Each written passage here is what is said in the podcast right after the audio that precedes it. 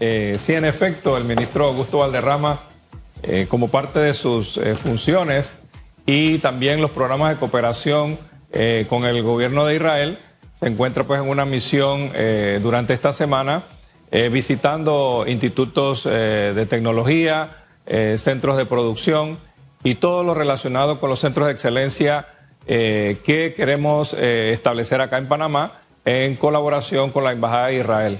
Todos saben pues que Israel es un, país avanzado en términos de tecnología y la tecnología de manejo de agua, eh, que es fundamental para el desarrollo agrícola.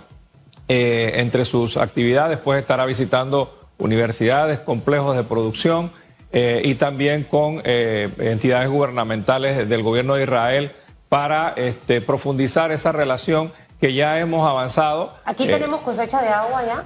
Tenemos un centro de, excelencia en el ejido eh, que recientemente pues, fue inaugurado. Nosotros estamos practicando ciertas modalidades de cosecha de agua, pero se trata de ir perfeccionando para poder transmitir esas tecnologías eh, y también pues, los costos financieros que eso representa eh, a nuestros productores. ¿Alrededor de cuánto se ha invertido para la cosecha de agua? Porque yo recuerdo que esta palabra la usó el presidente Laurentino Cortizo en el famoso debate presidencial.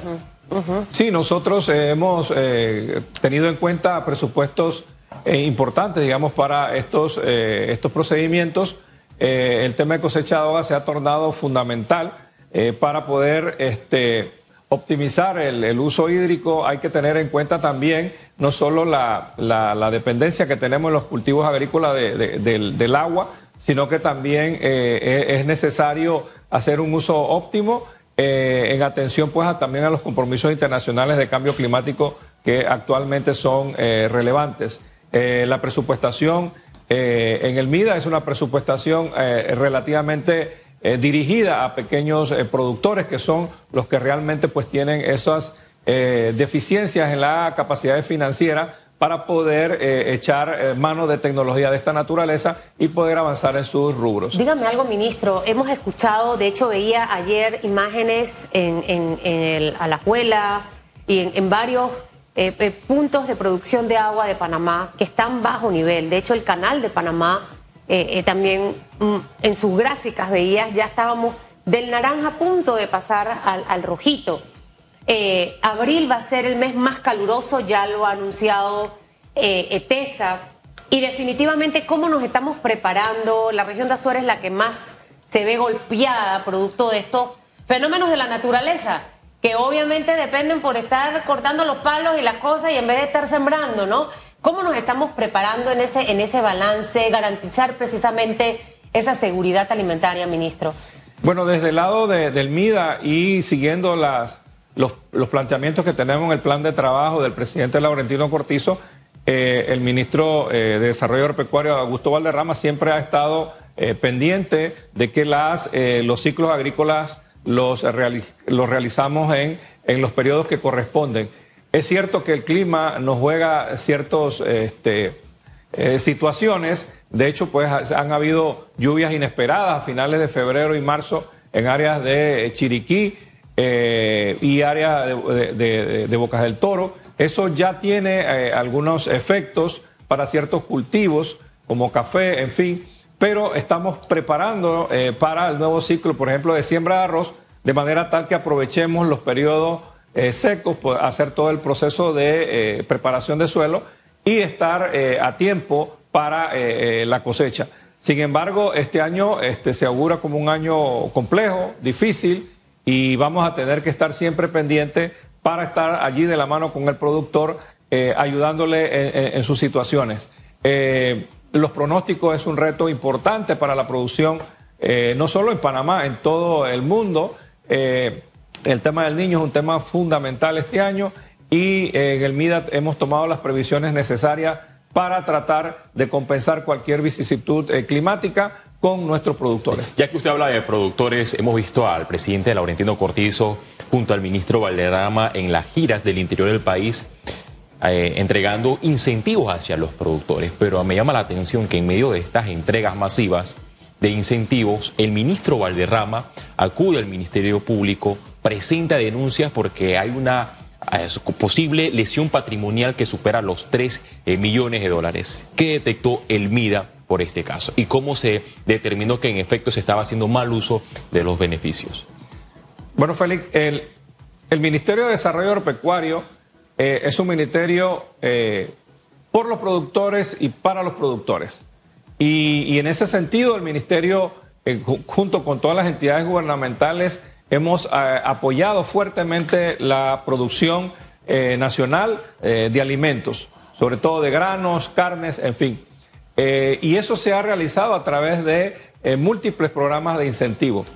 Eh, cantidades importantes. En el caso de arroz, por ejemplo, nosotros en este año el sistema de compensación de precio está por el orden de los 16 balboas por quintal. Hay que tomar en cuenta que Panamá está produciendo aproximadamente 8,8 millones de quintales de arroz y eso significa una cantidad importante eh, de compensación. Pero eh, también nosotros tenemos la otra responsabilidad de total transparencia y, cero tolerancia eh, a la corrupción. Y en ese sentido, nosotros hemos detectado a través de nuestros sistemas de monitoreo y nuestros sistemas este, de contables y de manejo financiero algunas irregularidades que estamos obligados eh, a eh, interponer esas denuncias. De hecho, entonces... ¿Cuántos funcionarios? Eh, y eso me encanta, porque hay que poner orden en la casa. O sea, aunque sea hasta el hijo, el esposo, la esposa, uno tiene que tratar de que la cosa vaya bien. ¿Cuántas personas están dentro de estas denuncias que presentó el ministro Valderrama? Si ya fueron separados de sus cargos, el ministro, básicamente para que también nos amplíe. ¿Y qué era lo que hacían? O sea, eh, extorsionaban al productor, eh, se estaban hurtando los, productos o los equipos del MIDA. Susan, eh, en, el, caso de, las 10 denuncias que se juntan a, a, 11 denuncias que anteriormente ya había hecho el Ministerio de Desarrollo Agropecuario, estas 10 denuncias se realizan ante la Fiscalía Anticorrupción y son eso, son denuncias contra el patrimonio económico y la administración pública por detectar eh, irregularidades. Eh, no te voy a comentar de la cantidad porque la investigación se va a encargar de este, determinar todos los implicados, pero lo que sí te puedo comentar es que eh, esas denuncias están relacionadas con empresas, con productores y con funcionarios. O sea, y las investigaciones van a determinar el grado de eh, complicidad y responsabilidad que tengan eh, cada uno. Eh, el sistema de trámite para lograr incentivos depende de muchos factores. Depende de la certificación de que efectivamente hay una siembra, de la certificación de que hay una cosecha, de que esa cosecha se ha vendido y se puede comprobar su venta y su recepción en una industria. Y luego entonces eh, verificar toda la parte documental. Es decir, que es una serie de, paso a paso, de un proceso que se establece. Hasta ahora, que creo que es importante para, porque sí quiero saber cómo es el proceso, tengo la curiosidad eh, de todo esto. 21 denuncias que lleva el Ministerio Público, creo que en su momento, lo que pasa es que, bueno, Félix, tú tienes más chance quizás por, por las entrevistas a diario, porque el procurador no acude a entrevistas a medios, solamente lo agarran cuando están en, en eventos pero sería interesante saber el avance, ¿no? De ese tipo de denuncia. Ahora, yo, yo veo mucho el tema de los toros, de los sementales. Yo, mire que de finca no sé nada, que la otra vez vi un mamey y pensé que era un cacao, para que usted visualice mi dimensión. Pero yo veo el tema de la entrega de los toros, los sementales, y yo digo, ¿cómo se entrega esto? O sea, eh, la persona aplica, como usted ahorita estaba dándonos la explicación, eh, dice, bueno, yo quiero el toro así, eh, o yo tengo que pagar algo por el toro, después el toro lo tengo que regresar, cuántas crías le puedo sacar a ese toro, o sea, para que esa parte nos, la, las explique y si en realidad los toros llegan, yo no tengo vaca, pero si tuviera una vaca, créame, Félix, que yo quiero tener buena cría, no sé cómo se le llama. Ministro, explíqueme eso, por favor. Sí, Susan, Félix, eh, nosotros tenemos diferentes programas en el ministerio y uno es el mejoramiento de la finca de nuestros productores. Ese mejoramiento lo que busca es eh, el incremento, en el caso de ganado lechero, de la producción de leche eh, por unidad y también este, en, el caso de carne igual incrementar eh, la producción de carne en el hato ganadero. Eso depende de múltiples factores, pero uno fundamental y es el que atiende este programa a través de nuestra dirección de ganadería, el programa Un Mejor Cemental. En ese sentido, el, gobierno nacional y, básicamente a través de las eh, giras de trabajo comunitaria que realizamos el presidente de la República, Laurentino Cortizo y todo el equipo de gobierno, en donde el MIDA es una entidad más, eh, entregamos eh, estos toros. antes de la entrega hay un proceso importante, que es primero la manifestación de aplicar al programa.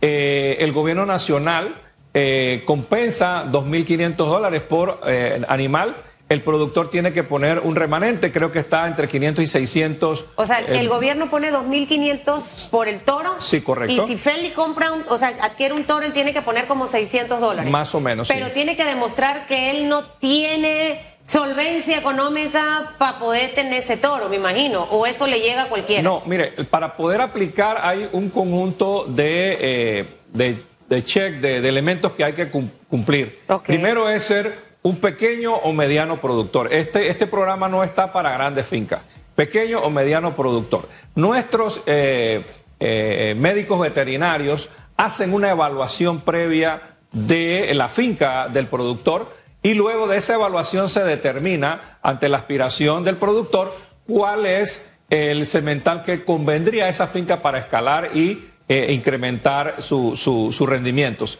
Y en ese sentido se le dan esos asesoramientos. Luego viene la tarea de identificar eh, a los eh, que ofrecen estos, estos, estos, estos cementales y en eso se ponen de acuerdo con el ministerio de manera tal que dice, bueno, Vi uno en la finca tal, ellos están en el programa y ah, ofrecen ¿Los son de aquí? Sí, totalmente. ¿Son panameños? Son fincas eh, de panameños, que producen alta genética. Ah, ¿Hay alguna falencia a lo interno del MIDA que no ha logrado fiscalizar si en efecto se le está haciendo buen uso a estos eh, beneficios? Y se lo pregunto porque ante el periodo de incidencia de la Asamblea Nacional, el diputado del Morirena, Miguel Fanovich, denunció que había una casta privilegiada de productores que estaban recibiendo estos eh, incentivos, estos sementales, pero que los sementales, una vez recibidos, los llevaban a las famosas eh, ferias donde eran revendidos.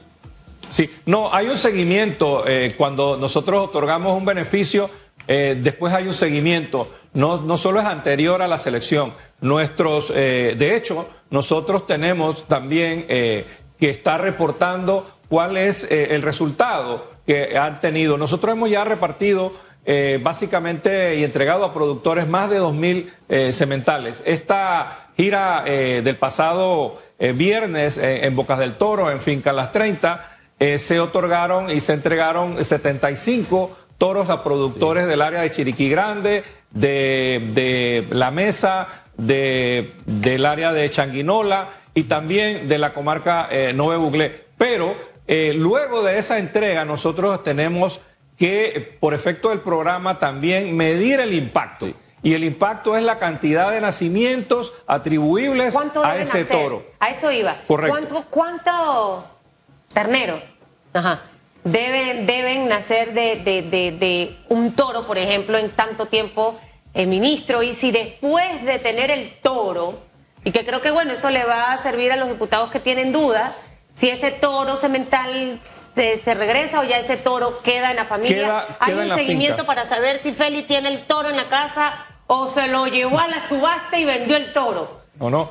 Nosotros tenemos un eh, seguimiento muy eh, apegado al programa para eh, mirar si verdaderamente ha impactado favorablemente y de qué manera lo ha hecho. Y por eso es que nosotros estamos obligados. ¿Cuántos terneros debe, o sea, un toro, cuántos hijos, pues, debe tener en un tiempo? No sé. Eh. Mire, yo, yo eh, eh, les, les, puedo dar un dato. Nosotros, la vez pasada estábamos en Colón, en el área de Colón, nosotros habíamos ya contabilizado aproximadamente 250 o 300 toros más o menos entregados en lo que va del programa y las diferentes visitas que hemos hecho a esa área. Y allí se estaba reportando ya nacimientos por arriba de 3.000, de 1.400 eh, terneros eh, diferentes. 1.400 terneros de 250 toros. Correcto. Entonces, va a depender también del manejo en la finca, de la cantidad de vacas dispuestas para eh, preñez y un conjunto de factores que o sea, eso son no es tan fácil que de la finca. Pero sí hay un factor multiplicador importante para la mejora de eh, la finca ganadera de estos productores. Espérenme, Feli, un momentito. Es que yo ahorita estoy haciéndome ya, al de aquí salgo ganadera. Eh, en la Feria Internacional de David recorrí el área de ganadería y vi los toros y vi las vacas. Aprendí la que es de leche, la que es de carne, etcétera, etcétera, etcétera. Eh, y para que, porque quizás la gente ve el tema de la entrega de sementales y dice, y esos toros, eh, eso se traduce, ministro, en que la calidad de carne que vamos a adquirir los panameños de aquí a un... O sea, si estamos hablando de 1.300 y tantas eh, eh, nuevas reses en Colón, producto de esta entrega de sementales, esto quiere decir que es algo que es a mediano y a largo plazo. Mejoramiento del tema de la calidad de la carne, la calidad de la leche y todos los derivados. O sea, para que esa parte que al final el ciudadano común eh, entienda que sí se traduce en su beneficio a, mediano o a largo plazo. Sí, totalmente. Inicialmente es un impacto directo a la economía del productor, que es lo que queremos impactar, a mejorar sus rendimientos con estas eh, genéticas eh, mucho más especializadas y convenientes ¿Cuál es la a, a su diferencia entre manejo. una carne de un cemental de este a una carne de, de otro toro?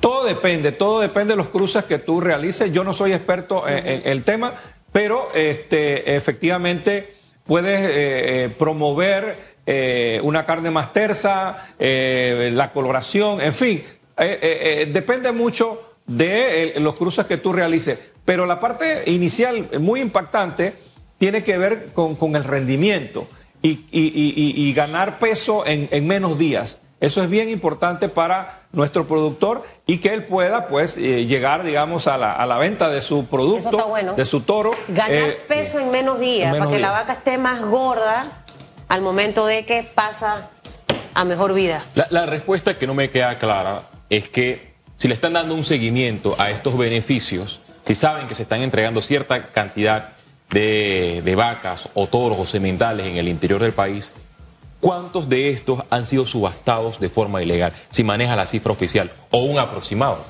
No, definitivamente no. Y como cualquier otro eh, programa, eh, uno no puede eh, negar la idea de que eso, eso es una posibilidad, pero nosotros pensamos que esa posibilidad es lo menos en función de, primero, que tenemos montado un sistema de supervisión, pero número dos, cuando usted tiene un toro que le está rindiendo mucha rentabilidad en, en- en su finca, eh, yo creo que no es sensato ni, ni- ni lógico deshacerse de- de- de- del animal. Eh, Hasta ahora no hay denuncia de tema de... Absolutamente no. No.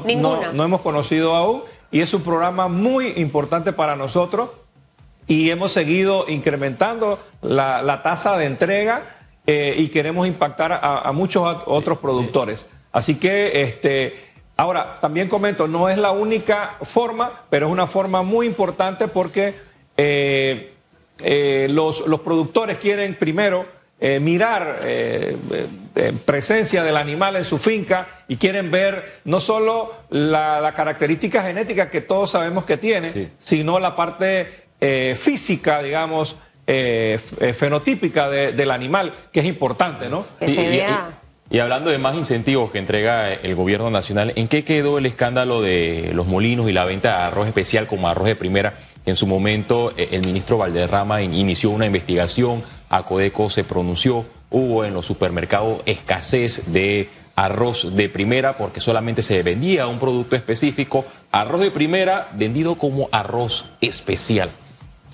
Nosotros eh, somos, como dirían nosotros, mu- muy respetuosos de la ley y los procedimientos y ante cualquier tipo de situación, anomalía, irregularidad, nosotros eh, realmente hacemos inmediatamente nuestra, nuestras denuncias. En este caso, eh, de lo que se trata es del cumplimiento de un reglamento técnico relacionado pues a la calidad del arroz y su distribución.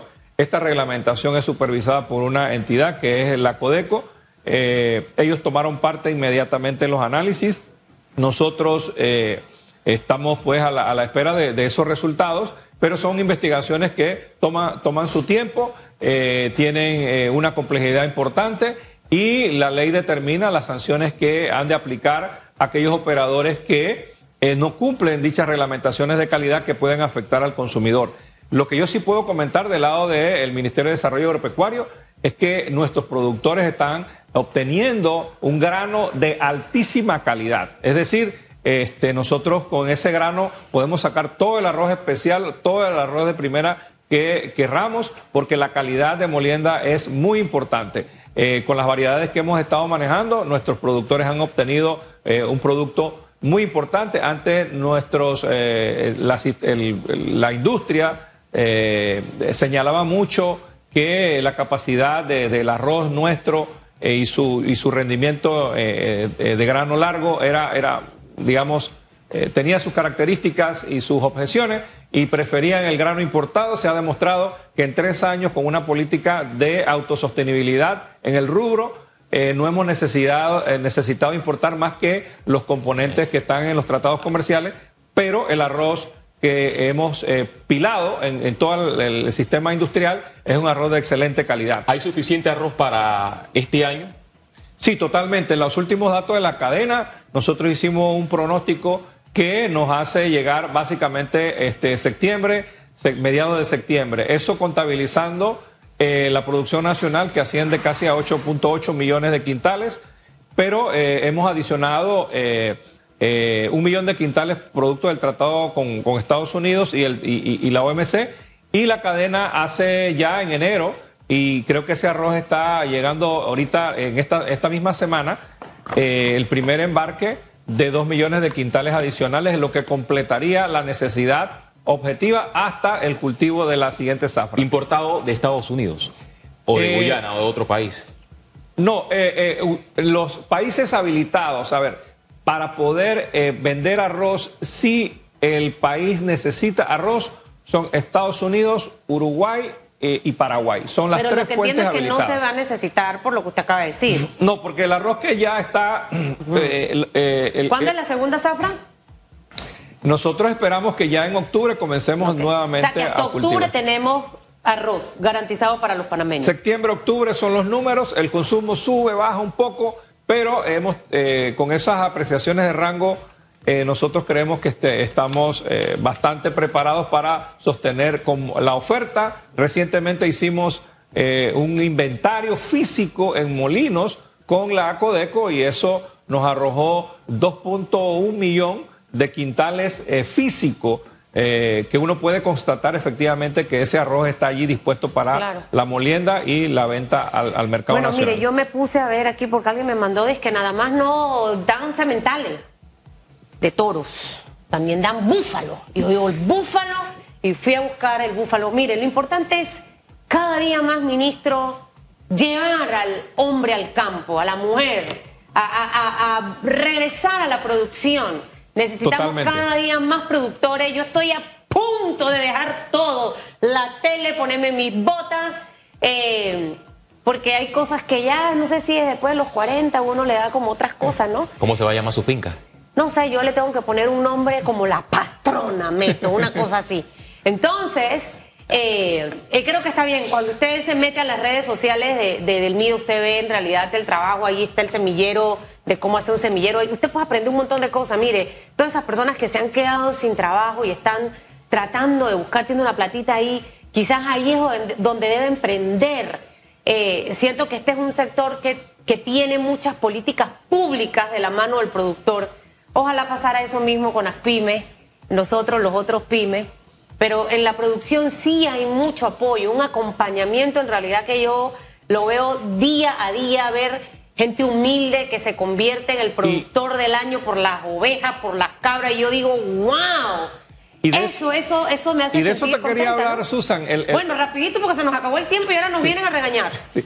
Eh, nosotros estamos llevando un programa de escuelas de campo con productores de arroz básicamente 100 productores, 20 de inicio. Nos estamos apoyando con el IICA, eh, el BitLab, que es un laboratorio de innovación, eh, y vamos a tener eh, en dos ciclos de producción. Todo esto, Susan, para llevar del costo-beneficio de 10 centavos por producto a 36 centavos. Pero todo eso lo vamos a hacer con tecnología blockchain, con instrumentos de precisión, cuestión satelitales eh, y mejoramiento de semilla y acompañamiento a los productores.